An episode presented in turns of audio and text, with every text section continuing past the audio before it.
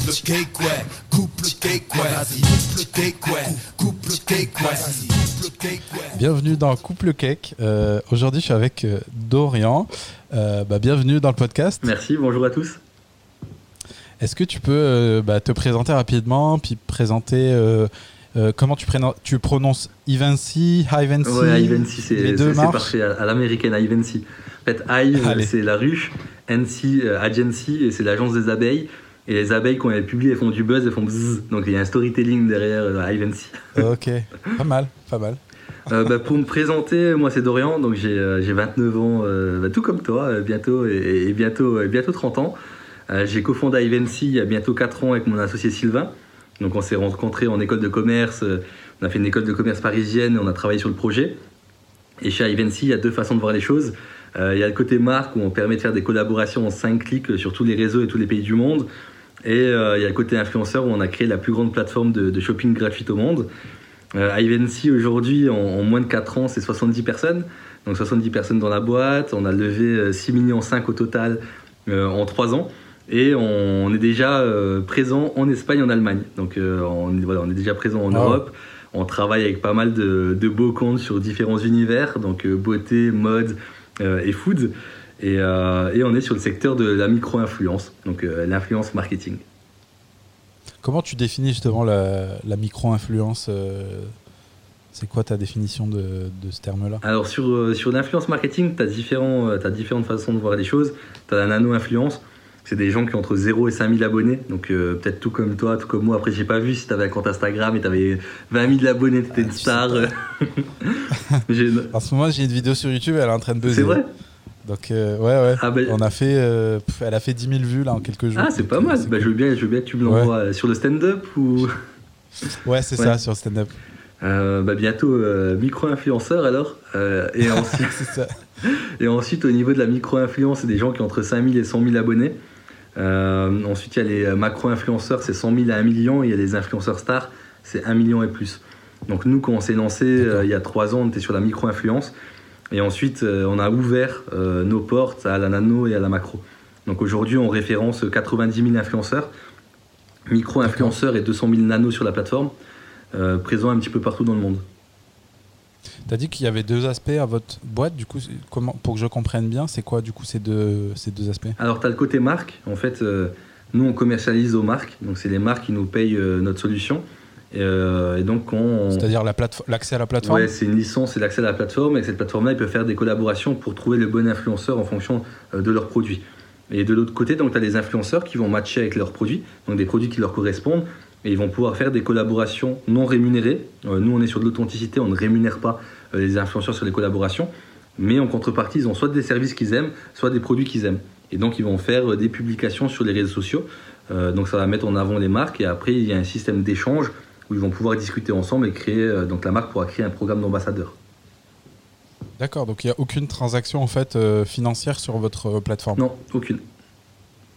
Principalement du don. Bah, ok, super.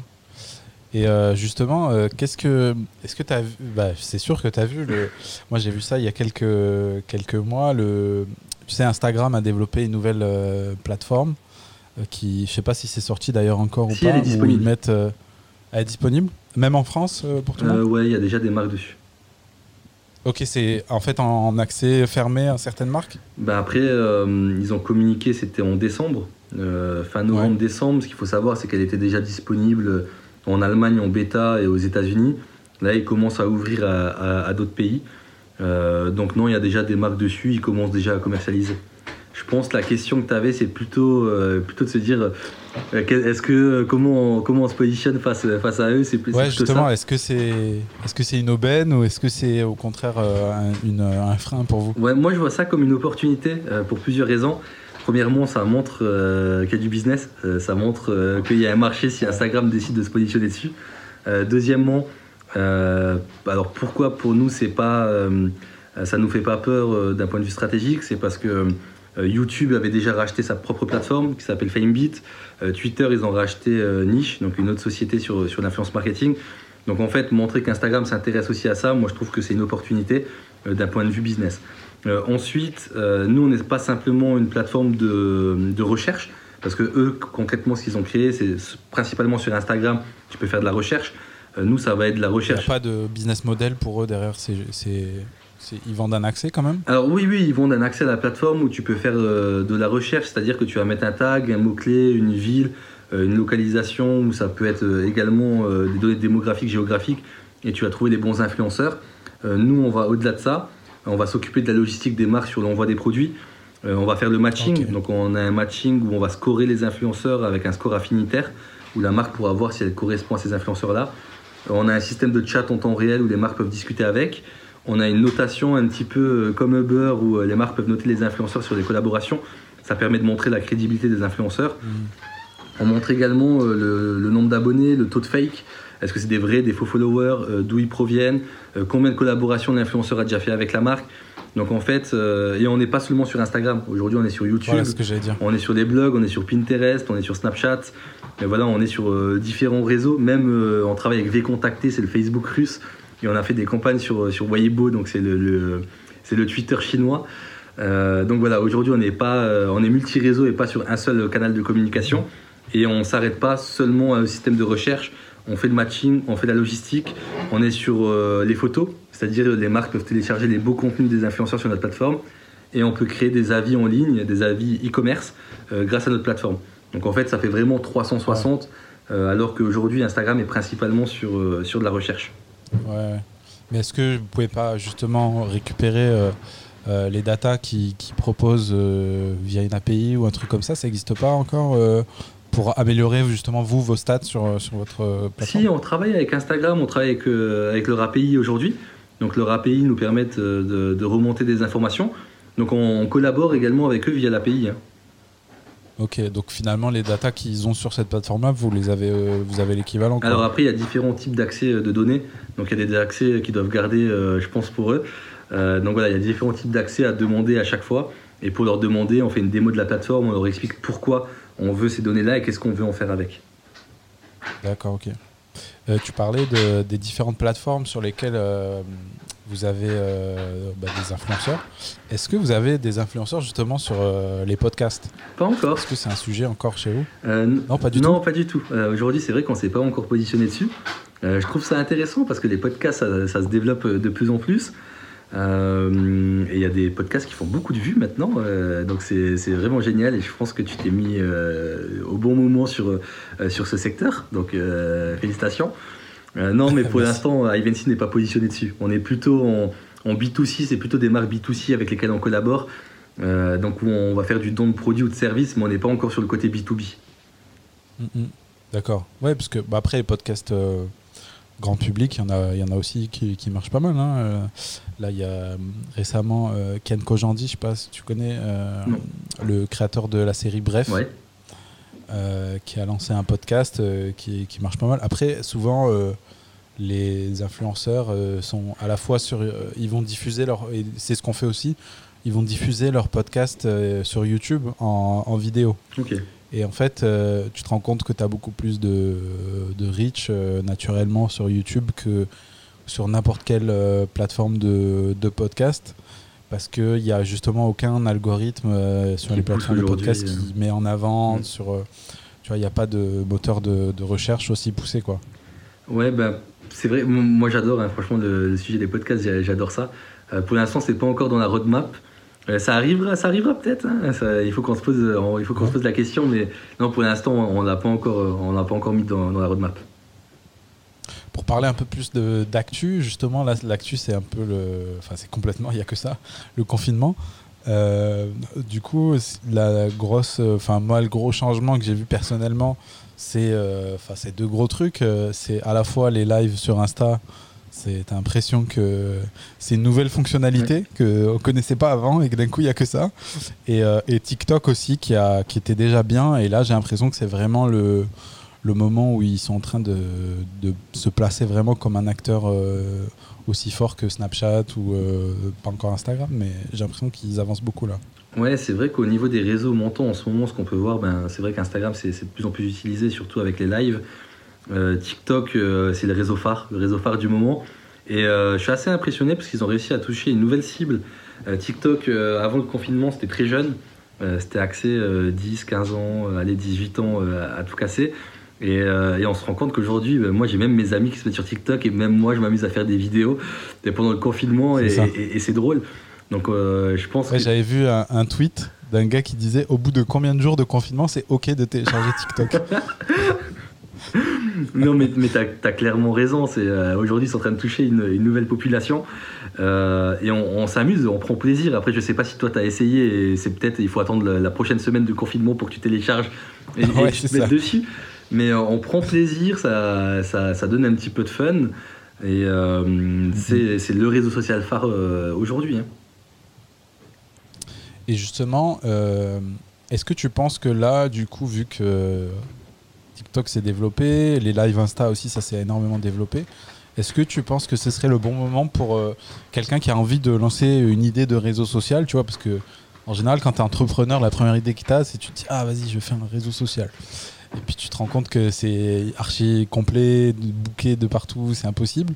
Euh, mais est-ce que là, justement, ce serait pas le bon moment? Et si oui, quel type de réseau social tu penses qui, qui manque encore euh, aujourd'hui qui... Est-ce que tu as une idée là-dessus? Tu as, l'objectif de monter euh, un réseau social? Prochaine idée C'est une bonne question et je me suis posé moi-même la question.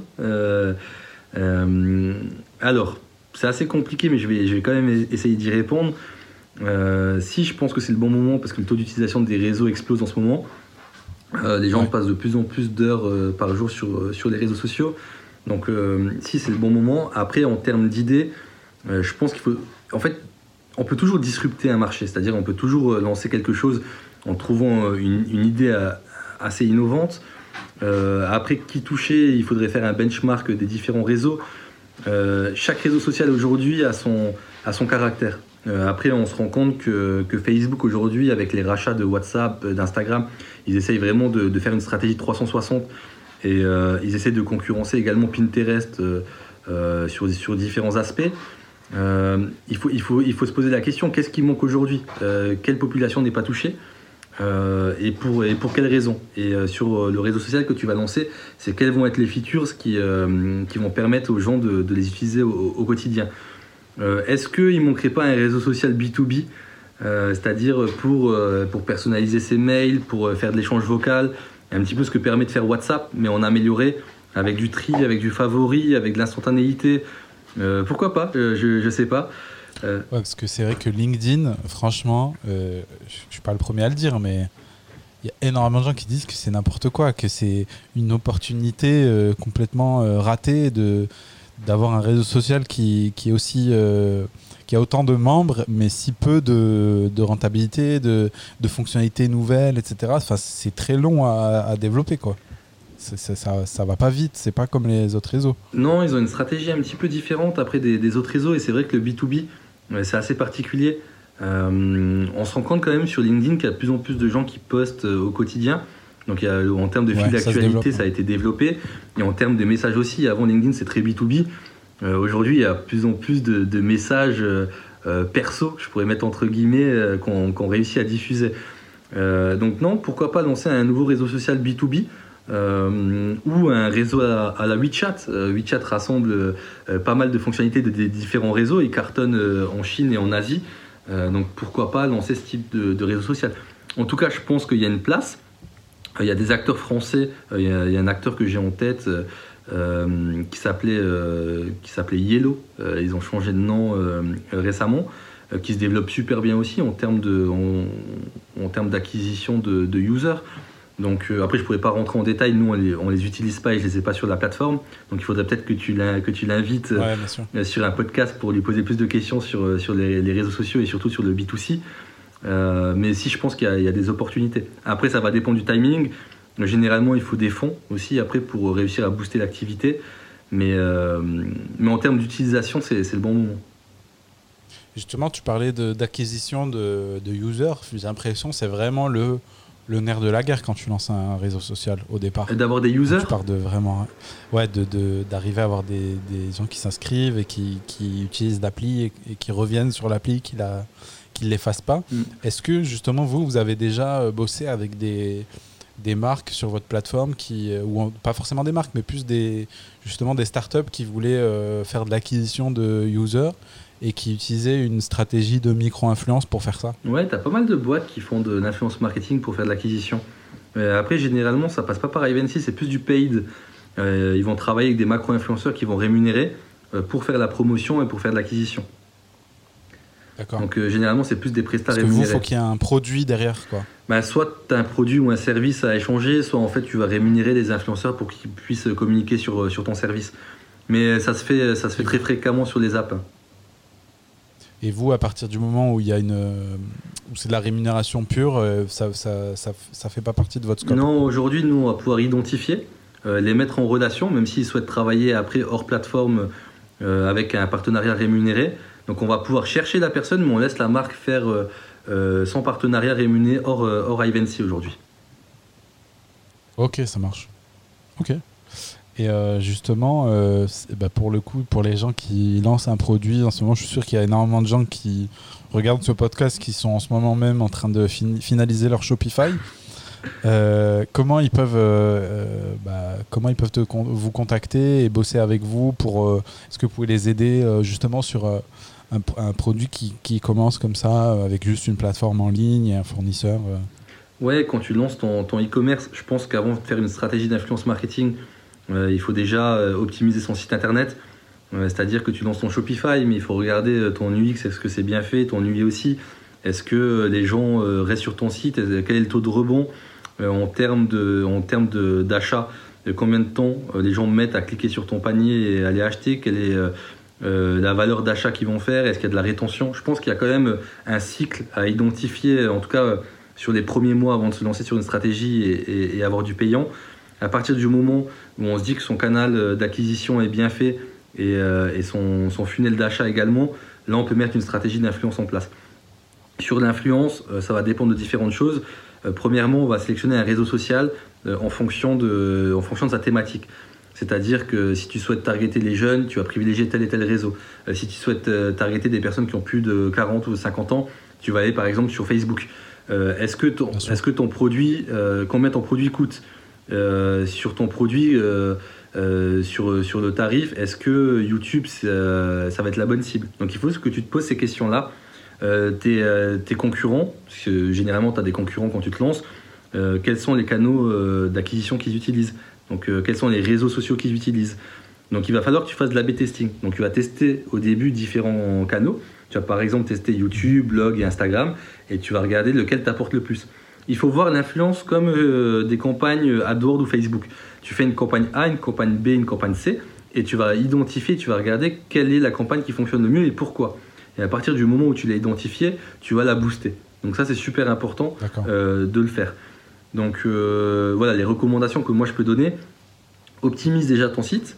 Euh, une fois Ouais. que tu l'as optimisé, tu mets une stratégie en place, mais il faut que tu sélectionnes les bons influenceurs, donc lesquels vont correspondre à ton image de marque, euh, avec lesquels tu as envie de collaborer. Ensuite, si tu es une startup, tu vas potentiellement mettre des liens traqués pour voir est-ce que tu as des clics, est-ce que tu arrives à réaliser des ventes. Mais il faut également se, se dire que généralement l'acte d'achat passe par différentes choses. Il faut que tu mettes des codes promo. Ton code promo, est-ce que c'est un 10%, un 15%, un 25% euh, pour que tu aies une impulsion d'achat? Parce que si la personne, tu lui donnes pas envie d'acheter tout de suite, ben, potentiellement elle va revenir dans une semaine, deux semaines, peut-être jamais. Donc il faut que tu analyses euh, ça également. Euh, une fois que la personne, elle a acheté chez toi, c'est dommage qu'elle ne rachète plus. Donc en fait, regardez est-ce qu'elle va racheter deux ou trois fois dans ton année pour que tu puisses faire des prévisions de vente? Donc tu as également ce, ce schéma-là à, à travailler. Donc voilà, c'est vraiment global. J'essaie de résumer en, Ouais. en, en- en deux minutes, mais c'est très profond. Et euh, avant de se lancer sur une stratégie euh, d'influence marketing, il faut vraiment identifier ses besoins. Euh, le produit, le réseau euh, et, pardon. pardon, et aussi le type d'influenceur. Mais justement, le- admettons, je prends un exemple, j'invente, j'ai un produit, euh, j'ai mon site qui tourne bien, admettons, je sais pas, je vends des, des chaussures pour femmes, et euh, ça marche bien, j'ai ma, mes campagnes euh, sur Facebook et sur Instagram qui, qui tournent toutes seules, qui me ramènent euh, des ventes tous les jours. En quoi c'est plus intéressant d'enlever mon argent de Facebook et de te le donner à toi? En quoi et de donner des produits à des influenceurs? Qu'est-ce que en quoi ça va me, me booster? Est-ce que c'est forcément meilleur? Ouais, alors en fait. En termes de résultats, je veux dire. Moi, je dirais pas forcément que c'est meilleur, c'est complémentaire, c'est différent. Quand tu vas travailler avec Ivancy, tu vas identifier les bons influenceurs, tu vas pas les rémunérer, ça va être authentique. L'influenceur, tu vas lui demander plusieurs choses. Tu vas lui demander de poster un contenu, ça te permet toi d'avoir du contenu de qualité euh, à réutiliser sur tes réseaux, donc euh, potentiellement à sponsoriser euh, sur Instagram, à mettre la photo en avant, à l'utiliser sur ton site internet si, bah, si l'influenceur t'a donné bien sûr des accès ou si tu as pris une des options chez nous. Donc il, faut vraiment regarder l'objectif. Euh, si tu as besoin d'avis e-commerce parce que tu as lancé une nouvelle gamme de produits, tu vas demander aux influenceurs de te mettre un avis e-commerce. Donc de tester ton produit et de mettre un, avis directement dessus. Donc je ne comparerai pas directement à Facebook, je, dirais que c'est complémentaire et qu'il faut faire les deux. Et que nous, notre stratégie est vraiment de faire euh, de l'authentique, euh, d'avoir du contenu, d'avoir des avis, d'avoir une relation, de faire du chiffre d'affaires, mais sur du long terme. Parce qu'en fait, il faut faire de la masse plus tu vas publier du contenu, plus tu vas être vu, plus tu as un risque, ou un risque entre guillemets d'achat. Donc c'est bien pour hmm. toi. Mais euh, donc euh, il faut vraiment optimiser le côté masse. Et une fois que tu as fait de la masse, tu vas segmenter, tu vas travailler avec les influenceurs qui correspondent le mieux à ton image de marque. Et là, tu crées un programme d'ambassadeur. Et du coup, tu as dit qu'il fallait euh, attendre d'avoir bien optimisé son site, etc. À partir de quel moment, à ton avis, euh, tu peux te dire, euh, bah, je fais assez de. C'est à partir d'un certain montant de chiffre d'affaires euh, pour pouvoir rentabiliser, par exemple, le, prix d'accès à Evency ou c'est quoi le, bon moment pour, pour switcher? J'ai envie de te dire, ça dépend de la startup et, et si tu as levé des fonds ou pas, où t'en es, si tu as un budget ou pas, si tu as déjà fait du marketing ou pas, si tu connais l'influence marketing ou pas. ça, dépend, ça dépend de pas mal de choses. Euh, nous, on te permet d'appuyer sur un bouton pour accélérer. C'est-à-dire que si tu veux faire une ou deux collaborations par mois, à Evency, ce n'est pas forcément la bonne solution. Si tu veux faire 20, 30, 50, 200 collaborations par mois, à Evency, ça, ça, devient hyper utile parce qu'on te permet de, scale ce que tu ne sais pas faire manuellement. Donc, euh, il y a une étape avant de nous utiliser, c'est de se dire, OK, je sais ce que c'est, euh, moi je veux faire plus, j'utilise une solution. C'est un petit peu comme une, solution RH où tu dois faire tes, tes payes. Euh, tu vas le faire sur un fichier Excel et après, euh, tu vas passer sur un logiciel potentiellement parce que tu as plus de salariés. Donc, euh, nous, c'est exactement pareil. Mieux, vaut mieux contacter direct des influenceurs au début, enfin des micro-influenceurs pour tester la formule, peut-être voir avec quel type ça marche le mieux. Et puis à partir du moment où on arrive à un certain nombre par mois et que ça devient ingérable en termes de process, c'est peut-être mieux de passer à ce moment-là sur la plateforme ben, Moi, ce que je peux conseiller, c'est que si tu dois faire une ou deux collabs ou apprendre ce que c'est l'influence, contacte les premiers influenceurs à la mano. Tu contactes, tu regardes combien de temps ça te prend, euh, est-ce que tu as des retours ou pas, euh, est-ce qu'ils te, demandent de les, de les, rémunérer ou pas, euh, est-ce qu'ils font bien leur poste, comment tu gères ta logistique. Donc tu vas voir vraiment tous ces sujets-là. Et à partir du moment où tu as vu ces sujets, tu pourras te dire, ben voilà, Evency c'est hyper intéressant pour moi parce que j'ai tel et tel pain point. Ouais. Euh, tout à l'heure, on parlait vite fait de, des lives euh, sur Instagram. Comment vous avez vu euh, Est-ce que vous avez vu le truc arriver? Est-ce que justement pour vous c'est aussi une, une, opportunité ou pas? Bah Après, on utilise déjà Instagram. Il y a différents types de campagnes qui sont réalisées. tu as toujours des opportunités. Aujourd'hui, en termes de business, nous pas forcément. Mais en termes d'utilisation. Ça n'a pas changé grand-chose? Non, ça n'a pas changé grand-chose, mais c'est intéressant pour les marques qu'elles se positionnent dessus. Donc c'est nous, c'est des conseils qu'on va faire ou des articles de blog pour leur dire voilà les innovations, voilà les nouveautés, voilà ce qu'on vous conseille pendant la période de confinement. Mais moi, d'un point de vue chiffre d'affaires, j'ai pas d'impact euh, aujourd'hui.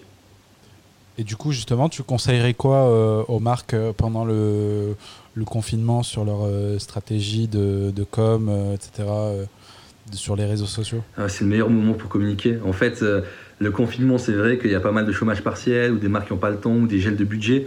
Mais en fait, la communication, normalement, c'est la dernière chose, dernière chose à arrêter. Euh, l'augmentation de l'utilisation des réseaux sociaux, c'est incroyable ce qui se passe en ce moment. Euh, donc s'il faut mettre des produits en avant, c'est maintenant, pour préparer l'après-confinement. Donc en fait, il faut pas. Même si tu n'as pas les produits en stock. Quoi. Bah, si tu n'as pas les produits en stock, c'est plus compliqué de les envoyer. Donc peut-être il faut trouver euh, d'autres astuces ou targeter les bons influenceurs, les identifier.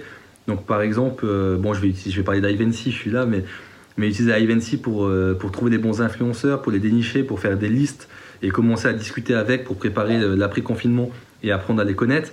Mais euh, c'est le bon moment en tout cas pour se positionner. Et si la marque a des produits, elle peut faire des campagnes, euh, c'est jackpot. C'est vraiment maintenant qu'il faut faire sa stratégie de communication.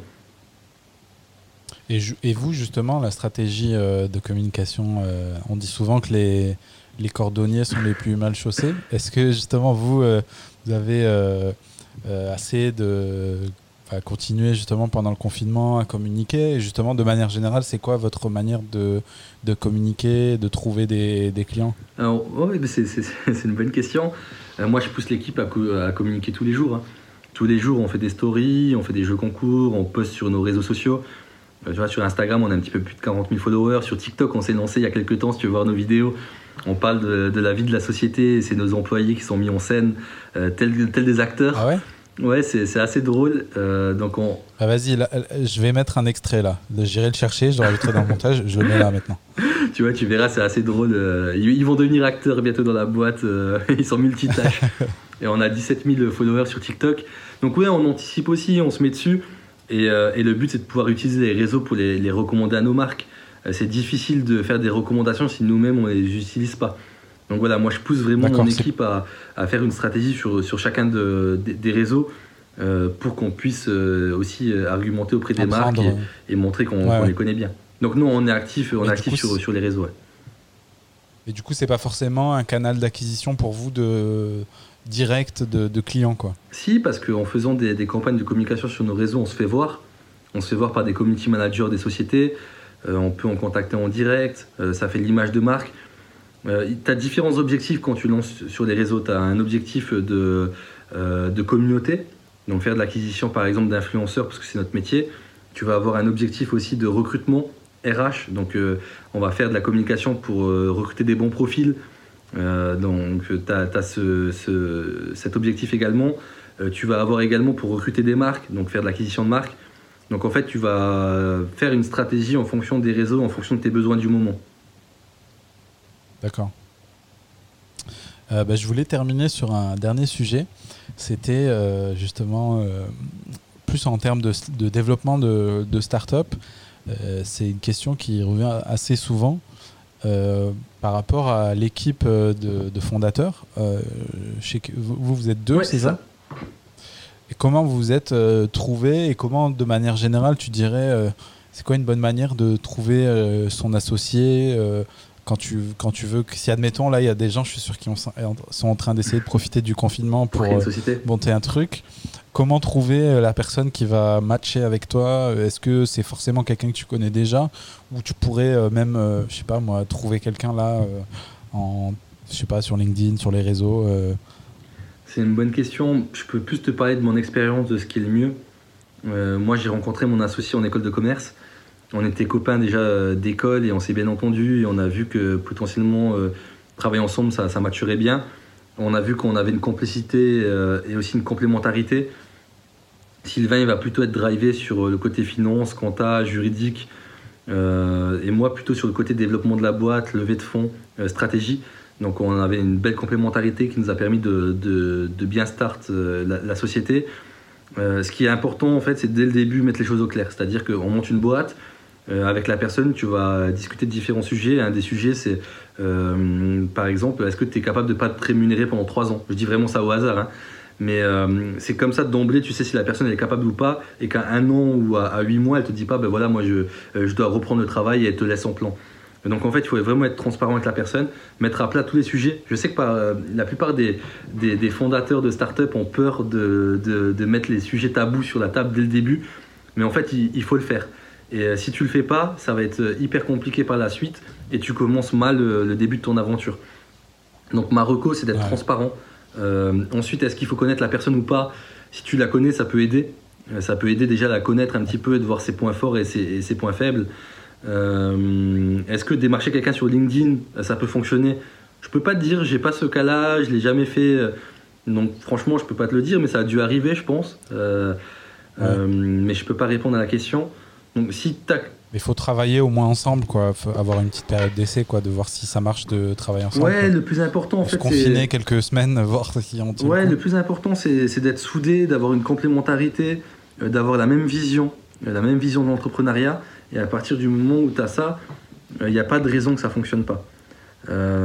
Et justement, tu parles de complémentarité, je rebondis dessus. Vous, vous n'aviez pas de, du coup de développeurs dans l'équipe de fondateurs? Comment vous avez fait euh, pour euh, justement développer votre produit Vous avez euh, levé des fonds Vous aviez de quoi engager un premier développeur? Comment vous avez fait ça? Ou vous avez développé vous-même sans être forcément spécialisé là-dedans? Non, la première levée de fonds qu'on a réalisée, c'était en, en, septembre 2017. On a levé 430 000 euros et nous, on a créé la société en juin 2016 en bêta et on a vraiment commencé à commercialiser en janvier 2017. Donc juin 2016, je la refais mais à l'endroit. Euh, juin 2016, on crée. Euh, janvier 2017, on la lance en bêta. Euh, septembre 2017, on lève des fonds.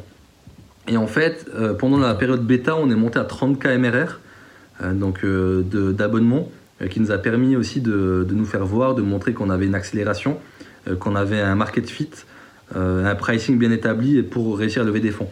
on n'avait pas de tech dans la boîte au début. Donc euh, moi je commercialisais un outil mais on faisait euh, tout à la mano. Et à partir du moment où on a prouvé le concept, donc euh, proof of concept, on, a recruté des ingénieurs. Mais du coup, ouais, donc vous avez fait du tableau Excel, quoi, en gros. pour commencer Pour résumer. Bah, ouais, moi, ce, que je conseille, c'est à partir du moment où tu peux commencer à la mano les choses, il faut le faire. Parce que mettre du budget sur des choses où tu sais pas si ça va fonctionner, c'est dangereux. Soit tu mets tes économies, soit tu vas. C'est compliqué. Donc euh, teste euh, avec les moyens du bord, mais à partir du moment où tu as testé, tu avances. Donc là, tes premiers users, en fait, ils n'avaient même pas accès à une plateforme, ils avaient juste accès à, toi qui leur donnait des, des, contacts et qui leur disait, bah voilà, on, on, met en place le partenariat avec tel euh, micro-influenceur. et ça se passait tout par mail ou c'était quoi l'interface Ouais, c'était les mails. On travaillait par mail, sur les réseaux sociaux en direct. Mais non, il n'y avait pas de plateforme. Euh, on faisait à la mano avec quelques super stagiaires euh, euh, qu'on a pu avoir dans la boîte qui nous ont beaucoup aidés au début. Donc, mais non, mais tout était fait à la main. Et du coup, les premiers devs que vous avez fait, c'est à partir du moment où vous aviez des revenus ou quand vous avez levé des fonds Alors, en juin, on crée la société. En juin, on fait du chiffre. Le, premier mois où on a lancé la boîte, on faisait déjà du chiffre d'affaires. Et donc, tout le chiffre d'affaires qu'on faisait, on le réinvestissait. Et là, on a recruté d'abord des stagiaires euh, euh, tech euh, de l'école 42 pour commencer à faire la bêta. Et à partir du moment où on a grossi le chiffre d'affaires, on a embauché des CDI. Ok, donc votre bêta, en fait, elle était vraiment C'était une vraie bêta, quoi. C'était pas vous qui, qui, testiez. la, bêta, c'était une vraie plateforme, quoi. Ouais, ouais. D'abord à la mano, ensuite une version bêta de la plateforme, et après la vraie version qui est sortie en janvier 2018. Ok, trop cool. Bah, écoute, c'est hyper euh, inspirant en tout cas. Euh, moi, j'ai fait un peu le, tour des, questions que j'avais pour toi. Est-ce que toi, tu as euh, un sujet, une thématique que tu, que tu veux aborder avant qu'on termine? Non, pas forcément, mais je peux juste conclure par, par le, côté RH. Tu parlé que les réseaux sociaux, c'était important pour les recrutements. moi, je pense que la chose la plus importante dans une boîte, c'est les people. tu as beau avoir une plateforme, tu as beau avoir une strat, mais si t'as pas les bonnes personnes, ça va être difficile d'avancer. Et pour moi, la chose la plus importante d'une boîte, c'est les people. Donc euh, il faut recruter les bonnes personnes, il faut qu'elles correspondent aux valeurs de la société, euh, il faut que tu puisses bien t'entendre avec, euh, qu'il y ait une cohérence au niveau de ton équipe et une cohésion d'équipe. et c'est ce qui va réussir à, à, scale. bien sûr, je parle à partir du moment où tu as assez de budget pour recruter des CDI, même les premiers stagiaires, même les premiers stagiaires, c'est super important. C'est eux qui vont t'aider. Mais ouais, l'humain, c'est la chose la plus importante dans une boîte. Et comment tu fais justement C'est quoi, par exemple, si on devait euh, résumer en trois points les, les, trois, euh, les trois erreurs à ne pas faire euh, dans, dans les premiers recrutements de, de start-up, selon toi, ou des choses que tu as, que as vécues? Bah, la, la, première question à se poser, c'est est-ce que, est-ce que tu dois travailler avec la personne là, si c'est un stagiaire pendant les, les, six, les six prochains mois Est-ce que tu vas être content le matin de te lever et travailler avec cette personne et dire que cette personne va t'aider sur ton projet? Deux, est-ce que la personne a des euh, compétences que toi tu n'as pas pour qu'elle puisse t'aider euh, Et franchement, moi j'ai eu des, super bons stagiaires hyper compétents qui m'ont vraiment beaucoup aidé, donc c'est important de faire des bons recrutements. ouais, on va dire ces deux points-là. C'est ce qu'il faut regarder. Et après, sur ton process de recrutement, si tu peux mettre plusieurs étapes, un où tu challenges le côté humain et l'autre où tu challenges le côté technique, ça peut être aussi intéressant en faisant un cas pratique. Ok, mais comment tu fais un cas pratique du coup sur euh, le côté sur le côté pratique, je vois parce que c'est c'était dev, bah tu en demandes de Mm. dev un petit truc, mais sur le côté humain, comment tu fais? Tu passes, euh, tu peux, tu vas boire des verres euh, Ouais, tu peux aller boire un verre, tu peux prendre un café, tu peux tout simplement discuter avec et lui poser les bonnes questions. C'est t'intéresser à lui. En fait, pendant l'entretien, déjà, il faut que tu mettes la personne à l'aise pour qu'elle se sente bien et que tu puisses voir le maximum d'elle. Euh, ensuite, euh, il faut que tu lui poses les questions qui t'intéressent à toi. Euh, par exemple, pourquoi tu as postulé chez nous par rapport à d'autres startups? Qu'est-ce qui fait que tu as envie de venir chez nous et, quelles sont les missions qui t'intéressent chez nous? Quelles sont tes valeurs? Tu vois, c'est ce type de questions qui vont te permettre de, bien cibler. De, et si par exemple tu as 50 postulants sur, sur une offre de stage, de te dire ben, en fait dans les 50, ça c'est mon top 5 et le top 5 tu vas, tu vas déjà avec euh, et tu regardes le, le fit que tu peux avoir avec la personne et tu vas sélectionner la bonne. Mais généralement, quand tu recrutes, tu vois le fit humain, tu vois tout de suite si tu as une préférence euh, de, à discuter avec une personne ou avec une autre. confiance. c'est, euh, Et c'est le plus important. Faire confiance à ton instinct et, et pas se poser trop de questions non plus euh, sur cette partie-là. Bah écoute, merci beaucoup, c'est un super conseil. Merci d'être venu sur, Ah, sur le merci à podcast. Euh, bah écoute, je te dis euh, à, à une prochaine. Et puis euh, pour les, les auditeurs euh, et les viewers qu'on est en vidéo aussi, bah, je vous dis à, un prochain, à bientôt pour un prochain épisode de Couple À bientôt, salut